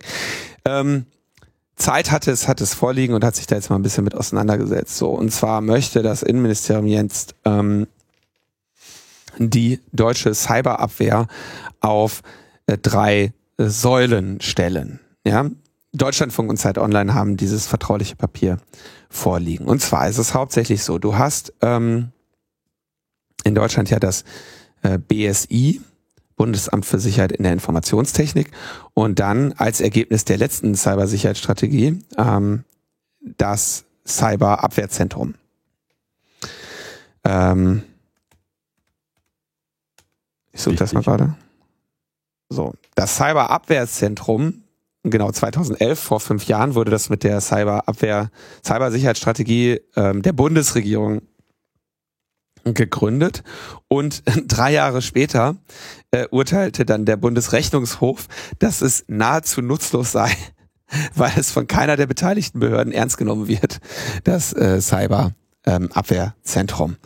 Und ähm, jetzt möchten sie das ändern ähm, und möchten das dem Abwehrzentrum mit das, das existierende Cyberabwehrzentrum mehr Geld und Einfluss versorgen.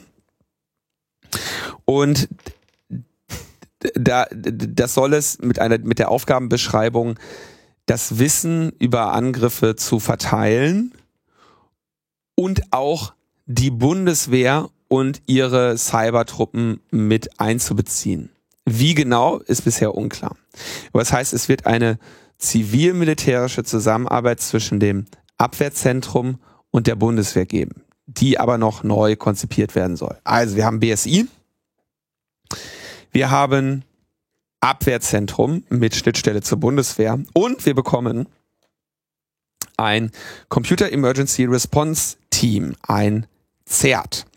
Ähm, das bestehen soll aus Fachleuten, die möglichst schnell Probleme analysieren und lösen. Ein CERT hast du ähm, teilweise auch in, in Unternehmen, aber teilweise auch in Ländern.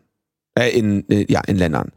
Ähm, da hast du dann also eine quasi eine Notfall, Cyber-Notfallhilfe, könnte man das quasi nennen. Ne? Ähm, Hat ja auch Sinn. Ja. Und die, äh, die drei möchte man also haben. Das heißt, es, die Aufgabenteilung soll sein ähm, Abwehrzentrum, Lagezentrum. Also du, du, du wendest dich an das Zert, wenn du angegriffen wirst. Das wird dann die Abwehr des Angriffs leiten. Dafür ist das Zert, ne? Emergency. Das BSI wird die Methoden und Instrumente der Angreifer analysieren und daraus eine technische Beratung für ableiten die für die Zukunft. Das heißt, äh, in dass dieses Angreif, Angreifervorgehen in zukünftige Standards oder so einfließen lassen oder eben nicht, wie sie es in der Regel machen. Und das Cyberabwehrzentrum solle dann alle staatlichen Behörden miteinander verbinden, angefangen vom BSI über Bundeswehr, über Polizei und Geheimdienste und Zoll. Ähm, das soll dann das BSI machen. Was könnte, fällt dir irgendwas ein, was da schiefgehen könnte? Das BSI, wenn das jetzt wieder mit Geheimdiensten und Bundeswehr zusammenarbeitet, ja, da kann man sich natürlich vorstellen, wohin die Richtung geht. Äh, Polizeien wissen wir ja auch, äh, dass das BKA eben das Auge darauf wirft, sich äh, Zero Days zu kaufen und äh, akt aktive Angriffe zu machen. Das heißt, ein genuines Interesse an schlechterer IT-Sicherheit hat, ebenso wie die Geheimdienste. Wir werden bald wieder Staatstrojaner haben, die zu, um, in, um angebracht werden zu können, auf Sicherheitslücken angewiesen sind. Das Wissen über diese Sicherheitslücken möchten die Geheimdienste und die Polizeien natürlich haben, um ihre Staatstrojaner anzubringen. Dem sollte eigentlich das BSI entgegenstehen, tut es aber nicht, weil es hat ja schon mal freundliche Hilfe geleistet, den die Kommunikation, die Command and Control Kommunikation des Staatstrojaners äh, mit einer vernünftigen Krypto auszustatten und damit äh, seinem Dienst am Bürger äh, nachzukommen, wie äh, sie meinten. Und ja, man will eigentlich nicht, dass die zusammenarbeiten. Aber wo wir gerade schon mal die, den Bericht des Bundesrechnungshofs über das Cyberabwehrzentrum zitiert haben, können wir genauso noch mal kurz den Bericht des Bundesrechnungshofes über die Bundeswehr ähm, zu, äh, zu, in Betracht ziehen. Der wurde nämlich äh, bei Spiegel Online äh, veröffentlicht am äh, und das ist ein Bericht vom 22. Juni, also äh, druckfrisch ähm, wo sie sagen, die Bundeswehr sichere den Zugang zu sensiblen Daten nicht ausreichend. Und das lege größtenteils daran, dass die Firma BWI ein Joint Venture äh, der Bundeswehr mit der Industrie, äh, Nachfolger des Bundeswehrprojektes Herkules, ähm, als alleiniger Kommunikationsprovider der Truppe arbeitet. Das heißt, die Bundeswehr hat ihren IT-Betrieb äh, ausge, outgesourced an einen, äh, an einen Monopolanbieter. Das ist eine sehr gute Idee. Und ähm, entsprechend trägt diese sehr gute Idee jetzt auch Früchte. Denn ähm, es wird erstens vom Bundesrechnungshof angemerkt, dass es für den Bundesrechnungshof nicht verständlich ist, dass die Bundeswehr die Vertraulichkeit und Integrität ihrer durch die BWI verwalteten Daten nicht kontrolliere. Es gibt keine Checks, wer als Systemadministrator der BWI Zugriff auf vertrauliche Kommunikation, wie zum Beispiel Personal- oder Finanzdaten der Truppe hätte. Das heißt, ähm, das ist im Prinzip so eine Snowden-Situation. Ne? Also die haben ihren, die haben irgendwelche privatwirtschaftlichen Administratoren, die da Zugriff auf alles haben. Ähm, wenn du Glück hast, ist da ein Snowden dabei, der ähm, das Ganze an die Öffentlichkeit trägt und äh, die Verletzung von Bürgerrechten anprangert. Äh, wenn du Pech hast, ist da äh, jemand anderes dabei, äh, der da in der freien Wirtschaft äh, einen Admin-Job hat. Ähm, insgesamt 140.000 Bundeswehrcomputer äh, sind da in der Hoheit dieser äh, BWI und die bei, bei Stichproben haben diese Bundesrechnungshofprüfer eben festgestellt, dass die Zugriffsrechte auf ein Teilsystem des Bundeswehrnetzes, über das die Truppe rund acht Millionen, für das die Truppe rund acht Millionen Euro pro Jahr auszahlt, nicht ein einziges Mal kontrolliert wurden. Also du zahlst acht Millionen an deinen Dienstleister, da wird nicht, einmal, nicht einmal die Zugriffsrechte äh, kontrolliert. Äh, entsprechend ist es da wirklich äh, ganz, ganz, ganz fürchterlich. Ja. ähm, die Prüfung gab es, muss man dazu sagen, aber auch vor allem nur deshalb, weil äh, eine Übernahme dieser Firma durch die Bundeswehr geplant ist Ende dieses Jahres. Ja, äh, damit darf, das wäre zu hoffen, ja. Aber nicht nur die Sicherheit dieser Firma äh, kritisieren die Prüfer. Sie bemängeln außerdem, dass die Bundeswehr bisher viel mehr Geld an diese BWI äh, bezahlt habe, was als vertraglich vereinbart war. Und sie fordern das Verteidigungsministerium dringend auf, mindestens 124 Millionen Euro zurückzufordern dann kannst du dir mal überlegen, was, Mindestens. was die wahrscheinlich insgesamt dahin gezahlt haben. Oh, ja. Ähm, ein bisschen Kritik gibt's auch äh, an der Vergütung des BWI-Chefs, denn der äh, ist ein früherer T-Systems Manager, den sie dort hingesetzt haben. Und die Vergütung wird als durchaus ungewöhnlich äh, bezeichnet, da er inklusive Boni auf eine halbe Million Euro äh, Jahresgehalt plus Dienstwagen gekommen ist und ähm, eine ähm, ganz angenehme Abfindung für den Fall einer Kündigung äh, zugesichert hat. Ähm, in der Wirtschaft sei sowas vielleicht äh, normal, aber im Mysterium bekommt niemand so viel Geld. Und bestimmt auch keine Abfindung. Sicherlich auch keine Abfindung. Wobei ich weiß nicht, ob man vielleicht, wenn du bei der Bundeswehr äh, dem frühen Ausscheiden zugeführt wirst, da kriegst du ja sicherlich irgendwie so eine Art Lebensversicherungsabfindung, Witwenrente oder sowas. Ja, das geht. Kündigen kannst ja, also du da ja eh nicht. Rentenansprüche sind sicherlich nennenswert. Rentenansprüche äh, sind da, aber darüber ist das dann eher wird das abgewickelt, aber es ist nicht ein so. Ein frühzeitiges Ausscheiden aus der Truppe ist, glaube ich, nicht so einfach möglich. Du verpflichtest dich doch da irgendwie. Ja, und wenn, wenn du aus irgendwelchen Gründen halt lassen Gesundheitliche Gründe. Kriegst du ja jetzt nicht irgendwie da nochmal eine Million in den Hintern geschoben. Ja, kommt drauf an, in welchem Gefecht du dann äh, unter welchem. Äh, Wir mutmaßen ja. schon, ja. Wir mutmaßen ja, aber ja. super, das heißt, da läuft's echt prima. ist ja auch ein Top-Thema, ne? Also äh, Und, Cyber ist Also da haben wir, da kann man echt jetzt mal eine neue Strategie entwickeln, wie man damit umgeht. Ich versuche mir ja sowas immer äh, dadurch vorzustellen, wenn man das so über, äh, übertragen würde auf Zugang zur Waffenkammer. Ja, also wenn man sozusagen dieselben Kontrollparadigmen, äh, die jetzt hier im Digitalbereich vorherrschen, äh, quasi mit Gebäudezugang oder Waffenkammerzugang vergleicht, auweia. Ja, also da hat sich noch nie mal einer angeschaut, äh, wie man denn eigentlich in diese Gebäude reinkommt. Und wer da überhaupt reingehen darf. Und welcher, welcher Aufwand sozusagen vonnöten wäre. Ist eigentlich merkwürdig, dass man würde ja nun eigentlich vermuten, dass Leute, die so im Militär sind, die ja so eine Grund, wie soll ich sagen, schon so ein gewisses Grundmisstrauen eigentlich geschult bekommen.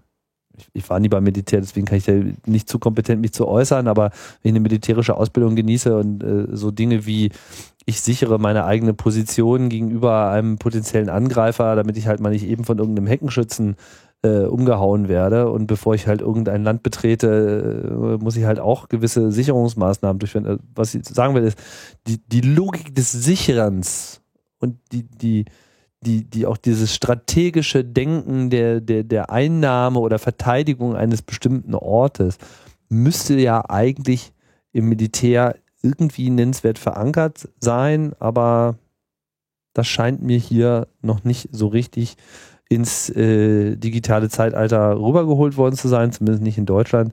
Aber man kann das ja auch verstehen, weil das ist ja eigentlich auch für viele Leute immer noch Neuland. Tja. Wir bleiben so ein bisschen beim Militär. Hm. Und kommen jetzt mal wieder zu einer äh, echt äh, nicht so coolen Meldung. Ich, du siehst, ich mache hier wieder einen Wechsel in der Zeitleiste. Mhm. Ähm, und zwar ähm, hat ähm, Chelsea Manning, die ja seit die 2013 äh, in 19 Punkten schuldig gesprochen ähm, zu 35 Jahren Freiheitsstrafe verurteilt wurde, weil sie Dokumente äh, an Daten und Dokumente an WikiLeaks weitergegeben hat. Einmal die Cables und die, mh, mm, also die Botschaftsdepeschen und bekannt geworden vor allem auch die Videoaufnahme des Beschusses und Todes von irakischen Zivilisten durch einen äh, Hubschrauber der US-Armee das Video, was als Collateral Murder bekannt wurde. Ähm, Chelsea Manning wurde ja dann damals verraten von einem jungen Mann namens Adrian Lamo, auf den ich gleich nochmal kurz eingehen möchte. Und ähm, sitzt seitdem in Florida, in Fort Leavenworth oder Leavenworth, ich weiß nicht, wie man das ausspricht, ähm, eben ihre Knaststrafe absitzt. Und äh, die hat jetzt letzte Woche einen ähm, Selbstmordversuch unternommen und wurde äh, dann in ein Krankenhaus umgelegt. Ähm, das ist natürlich eine verlegt. Oh, verlegt. Nur um Missverständnisse zu verlegt. Und äh, das ist nicht, also finde ich eine Nachricht, über die man echt mal auch nachdenken muss, ähm, dass diese Person, das ist halt eine, ähm, eine Heldentat, die sie da auch verbracht hat, auf Unmengen an ähm, Kriegsverbrechen aufmerksam zu machen. Ähm, in den Dokumenten, nur in den Dokumenten, die äh, sie weitergegeben hat, finden sich 303 Fälle von Folter durch die Besatzungstruppen im Irak, allein im Jahr 2010. Ähm, und ja, die hat dafür mit dem, mit ihrer, mit der Perspektive ihres Lebens bezahlt. Ja. Und ähm, ist jetzt eben in die Verzweiflung offen, äh, offenbar getrieben worden und hat da einen Selbstmordversuch unternommen, der glücklicherweise ähm, missglückt ist. Und da schließt sich dann auch direkt der Skandal an. Äh, darüber hat zuerst die Presse berichtet, weil irgendeiner vom Militär nicht äh, die nicht die Schnauze gehalten hat und das eben weitergegeben hat, so dass das an die Presse geleakt, bevor ihre eigenen Anwälte davon erfahren haben. Das heißt, die Anwälte und Anwältinnen von Chelsea Manning haben aus der Presse davon erfahren und denen sind ähm, äh, irgendwie Situationen vorher passiert, wo sie ihre Mandantin sprechen wollten. Und dann irgendwie so gesagt, ja, die kann gerade nicht, äh, tut mir leid, äh, mit denen können sie, geht gerade nicht. Und dann erfahren sie eben aus der Presse, äh, dass sie verlegt wurde. Und bei der Gelegenheit möchte ich nochmal auf äh, Adrian Lambert zu sprechen kommen. Ich glaube, wir haben den hier schon mal äh, gewürdigt. Aber ähm, ich würde das ganz gerne nochmal machen, damit auch das nicht in Vergessenheit gerät ähm, was dieser Mann getan hat. Der wurde also damals von Chelsea Manning, also ist ein, ein bekannterer ähm, Hacker in den USA. Und äh, Chelsea Manning hat sich damals an ihn äh, gewendet, ähm, nachdem sie diese Dokumente Wikileaks gegeben hat, um jemanden zu haben, mit dem sie sprechen kann. Und der äh, im Chat. Im, im Jabba war das, glaube ich, ne? Weiß war, genau. Ja, doch, das war ein das, Nee, das war Jabba. Das mhm. weiß ich sehr genau. Weil die äh, es eine Einstellung in dem Programm Adium gab, die ähm, damals nicht Standard war, nämlich dass OTR-Chats nicht gespeichert werden.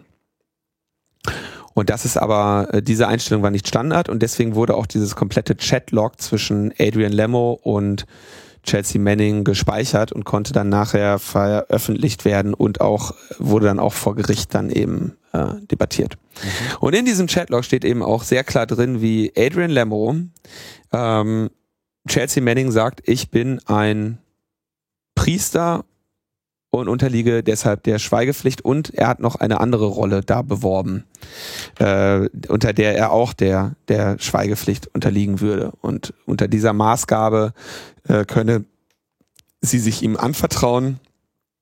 Letztendlich ist das dann darin gemündet, dass Adrian Lemmo sie ans Messer geliefert hat. Und dieser Adrian Lemmo, ähm, wie ich dann vor einigen Wochen erfuhr und meinen Augen nicht glauben konnte, ist ja immer noch ein frei herumlaufender Mensch, was mich, äh, ja, was mich nicht wundert, weil er natürlich unter äh, Schutz des, äh, des FBI und der Regierung steht, der er hier einen großen Gefallen getan hat. Übrigens auch nicht zum ersten Mal. Und ähm, um den gab es jetzt letztens nochmal eine Kontroverse, weil er Administrator der 2600 Facebook-Gruppe war. 2600 ist ein ähm, Hacker-Magazin, was, glaube ich, vierteljährlich oder halbjährlich erscheint. Quarterly. Quarterly, ne? Aber erscheint es auch wirklich nur noch, noch vierteljährlich oder heißt es nur so? Ich, ich dachte, glaube, das erscheint halbjährlich.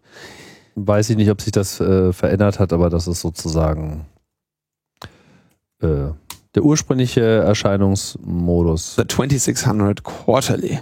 Und das ist also quasi der, würde ich wahrscheinlich sagen, den eine der den CCC-Idealen am nächsten stehenden Gruppierungen in den USA, oder? Kann man so sagen. Es gibt da viele persönliche Bekanntschaften schon seit den 80er Jahren. Ähm, dazu muss man aber natürlich sehen, dass die Situation in den USA schon immer ganz anders war hm. für die Hacker-Szene als in Deutschland. Aber Emmanuel Goldstein, der, einer der Gründer und die mit Abstand sichtbarste Figur in äh, dem ganzen Geschehen, ist schon seit Ewigkeiten auf CCC-Events gewesen, also schon in den 80er Jahren. Äh, ganz stark dann auch nochmal in den 90er und später äh, ist ja ohnehin so ein, so ein, so ein interessanter äh, Weltreisender auch, der permanent unterwegs ist.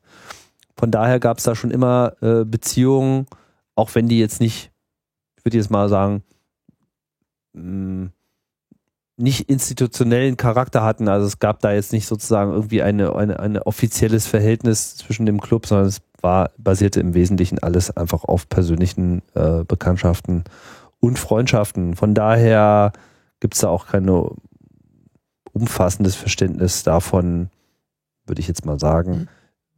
Wer da letztlich die Geschicke äh, leitet, auch wenn es vollkommen klar ist, dass ähm, also Emmanuel Goldstein ist ja nur sein, sein Deckname, eigentlich äh, Eric, Eric Corley. Ähm, Benannt nach äh, Goldstein aus äh, 1984. Aus 1984, genau, so hat er sich halt äh, genannt. Ist halt eigentlich schon eben die Kategorie unbeugsamer äh, Hacker, der schon immer die äh, eine klare Linie äh, verfolgt hat. Ob das jetzt immer sozusagen für das unmittelbare Umfeld äh, zutrifft, das ist dann eine ganz andere Frage.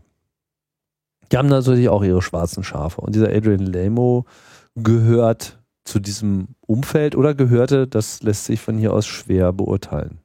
Na, er ist jetzt wohl irgendwie, wenn ich das richtig sehe, als äh, nach dem Vorwurf der des Abgreifens oder Missbrauchs der Nutzerdaten äh, von dieser von dieser Rolle da entbunden worden. Ich war nur völlig, also Also, dass irgendjemand auf dieser Erde Adrian Lemmo noch mit irgendetwas vertrauen würde, ähm, war mir, war für mich unvorstellbar.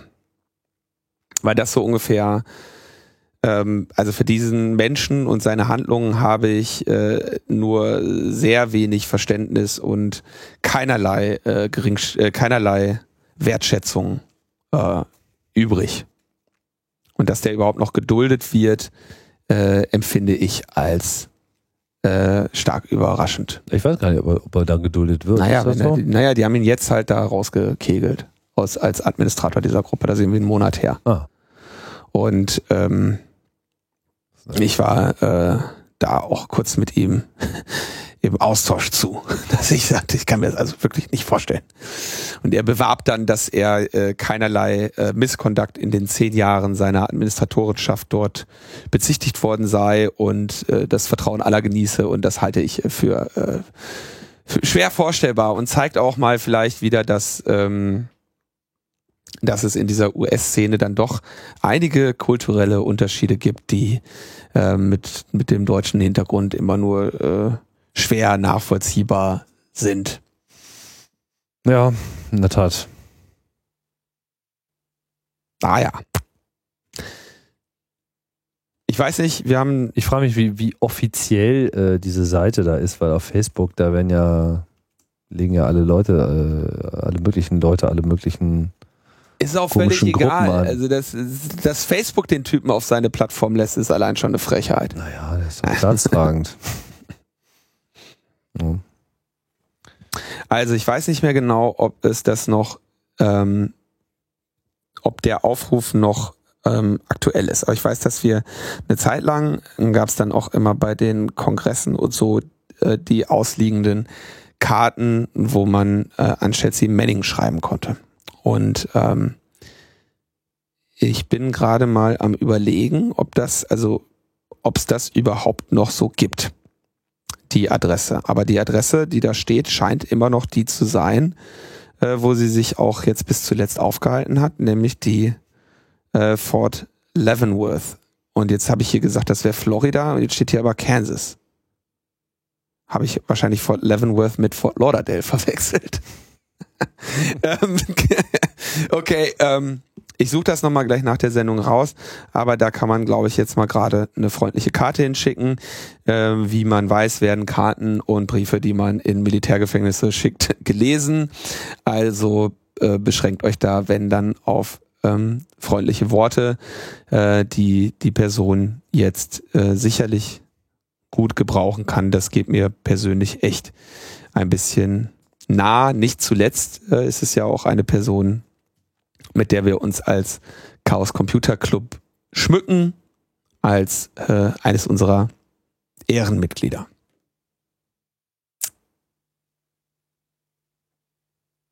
Amen. Dann gibt's noch ein bisschen Neues aus, der, Neues aus, dem, äh, aus der Welt der, des Geheimen.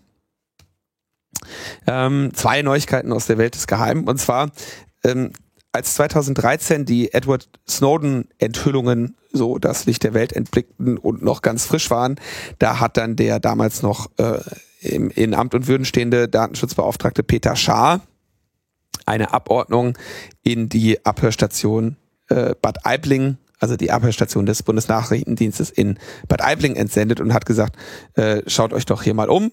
Dann sind sie im Oktober 2014 noch einmal dort vorbeigelaufen und im Juli 2015 haben sie dann schließlich einen sehr umfangreichen Sachstandsbericht verfasst, der wegen der technischen Details, die sich darin befinden, äh, als streng geheim eingestuft wurde. Ja, also da haben sie eben mal Tacheles geredet und gesagt, hier, da ist das und deswegen ist das ein Datenschutzverstoß und hier das und so weiter. Und im März 2016 hat dann die äh, inzwischen zur Bundesdatenschutzbeauftragten ernannte Andrea Vosshoff eine rechtliche Bewertung zu dem Sachstand aufgeschrieben, die 60 Seiten umfängt, also sehr viel dünner. Ähm, und bereinigt um die technischen Details und man munkelt, dass sie darin sehr klare, eindeutige Urteile über die Erkenntnisse ihrer Mitarbeiter liefert, ohne ein Blatt vor den Mund zu nehmen. Auch dieser Bericht wurde aber als geheim eingestuft und nun fordert der NSA-Untersuchungsausschuss, dass diese geheime Einstufung aufgehoben wird, damit zumindest oder dass zumindest die wesentlichen Urteile ähm, öffentlich zugänglich werden. Also die Kernaussagen sozusagen, wie ist alles sozusagen aus ihrer Perspektive zu bewerten. Was da ist. So und jetzt sagen aber die äh, äh, die Bundesregierung sagt aber dann, naja, auch in der Rechts Bewertung werden ja sachliche, wird ja Bezug genommen auf sachliche Aspekte. Und diese sachlichen Aspekte seien ja geheim. Und somit seien auch die Bewertungen geheim. Und so sei nun einmal die Geheimschutzverordnung. ähm, und mehr kann man dazu auch nicht sagen, weil ist geheim. Und das ist echt, das ist echt geil, ja. Also da, das heißt, der BND macht da offenbar äh, rechtswidrige, rechtswidrige Dinge verurteilungswürdige Dinge. Rechtlich zu beurteilende Dinge. Und Andrea Vosshoff sagt, das geht so nicht. Das verstößt gegen das Gesetz. Und dann sagt die Bundesregierung, ja. Vielen Dank für da, Ihren Kommentar. Das, aber das ist ja geheim, was, der, was sie machen. Und deswegen dürfen sie, und deswegen ist auch die Bewertung, dass das illegal ist, geheim. Und deswegen darf das jetzt nicht an die Öffentlichkeit. Das ist echt grandios.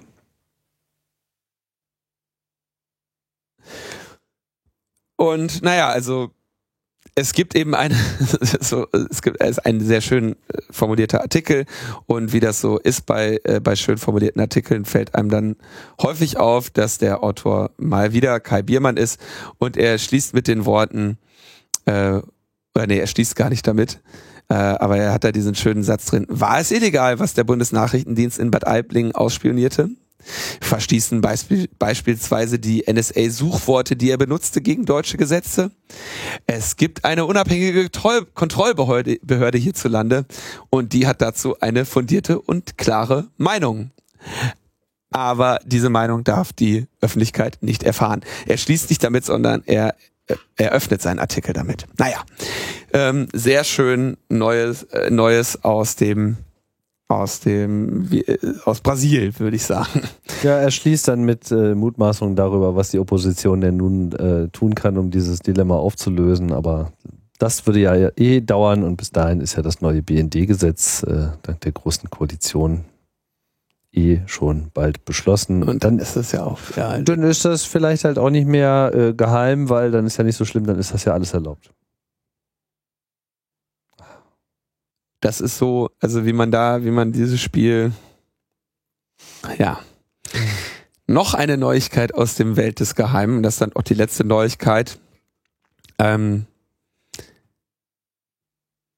in Berliner Landtag wurde am 27. April im Ausschuss für Europa- und Bundesangelegenheit äh, auf Antrag der Linken die Frage diskutiert, ob die Landesverratsermittlungen gegen zwei Journalisten von Netzpolitik.org unter Kenntnis des Senates stattfanden oder wie viel der Senat darüber wusste. Und äh, von dieser Anhörung oder von dieser Besprechung am 27. April ist jetzt das Wortprotokoll online und dort äh, bekennt der Staatssekretär für Justiz der Senatsverwaltung für Justiz Berlin, Alexander Strassmeier, Strassmeier, ähm, dass die Ermittlungen der Berliner Staatsanwaltschaft gegen Unbekannt eingestellt wurden. Das heißt, wer auch immer die Quelle ist, ähm, es gibt zumindest keine offiziellen Ermittlungen mehr. Was heißt das? Ähm, es gibt also keine aktive Suche mehr nach äh, der Quelle. Wenn sich nun, also damit ist die, ist es formal abgeschlossen. Es sei denn, es täten sich jetzt nun äh, neue ähm, Ermittlungsansätze auf. Also beispielsweise die Quelle hätte sich jetzt Adrian Lemmo ange, äh, anvertraut und Adrian Lemmo würde äh, das Ganze äh, jetzt der Bundesregierung äh, im, im, in einem Anflug von Gewissen ähm, erzählen. Oh, dann würden Ermittlungen wieder aufgenommen, aber formal ist dieser Ermittlungsakt jetzt abgeschlossen und äh, wir wissen ja, dass allein im Bundesamt für Verfassungsschutz mehrere hund oder mehrere hundert Personen Zugang zu diesen von André und Markus veröffentlichten Dokumenten hatten und all die waren ja quasi auch im Kreise der Verdächtigen und es gab eben jetzt keine Möglichkeit, da auszusieben und deswegen wurde dieses Ermittlungsverfahren eingestellt. Das heißt, offiziell kann man also jetzt sagen, diese Landesverratsaffäre ist zu einem Ende gekommen. Naja, also es wird zumindest nicht ermittelt, aber es könnte sozusagen in dem Moment, wo neue Verdachtsmomente auftauchen, äh, könnte es wieder, ja. könnte es wieder aufgegriffen werden. Das ist, sagen wir mal, juristisch noch nicht komplett tot, aber es ist sozusagen erstmal Ruhe eingekehrt. So, also solange das nicht verjährt ist, ne? Also es gibt ja dann auch eine Verjährungsfrist, ich weiß nicht genau, äh, wie lang die ist. Ähm, paar Jahre wahrscheinlich. Paar Jahre und wenn jetzt so, dann, aber da, da, da, da kann also jetzt jemand äh, aufatmen. Hm. Ja, ein oder mehrere. Wir können auch aufatmen, denn wir haben uns wieder durch den Mist gegraben. Ja. Es riecht auch schon wieder so ein bisschen. Weil so heiß ist hier. Ist warm gerade. Pizza? Ja. Hm. Na, dann möchte ich dir jetzt noch ein Kaltgetränk anbieten. Hab ich ja gerade schon geguckt, ist ja nichts im Kühlschrank. Nee? Nee. Ja, Versorgung bricht zusammen hier in der Mieterebene. Unter welchen Bedingungen wir hier arbeiten. Habe ich eigentlich noch irgendwas, äh, habe ich noch was Allgemeines loszuwerden? Äh, du hast ja noch ein Danke. Danke, ja, danke, aber das Danke kommt ja erst immer ganz am Ende. Ja, wir sind doch schon am Ende. Ja, haben wir noch irgendwelche. Nun, liebe Kinder, geht schön schlafen. Hm, ich überlege gerade, habe ich noch irgendwas. Nee, ich habe jetzt, glaube ich, genug über Dinge aufgeregt. Ja, du hast dich genug aufgeregt. Ja, so äh, lassen wir euch äh, zurück und was draus. Macht was draus, ja. ja. Nehmt euch die, die Schweizer Büpfer, Anti-Büpfer äh, zum Vorbild und überlegt, wo ihr noch etwas anrichten könnt mit ein paar mit ein paar Leuten, die euch zusammenrottet und äh, wirksame Möglichkeiten des Protests ausprobiert und des Widerstands. In diesem Sinne danken wir Dennis. Danke ich Dennis. Du dankst Dennis. Ich danke allen anderen und äh, das ist gemein. Ja ich danke allen anderen. Auch allen anderen muss irgendwann mal gedankt werden. Sei hiermit auch gedankt. Ja, so ist es. Tschüss, Leute. Auf Wiederhören.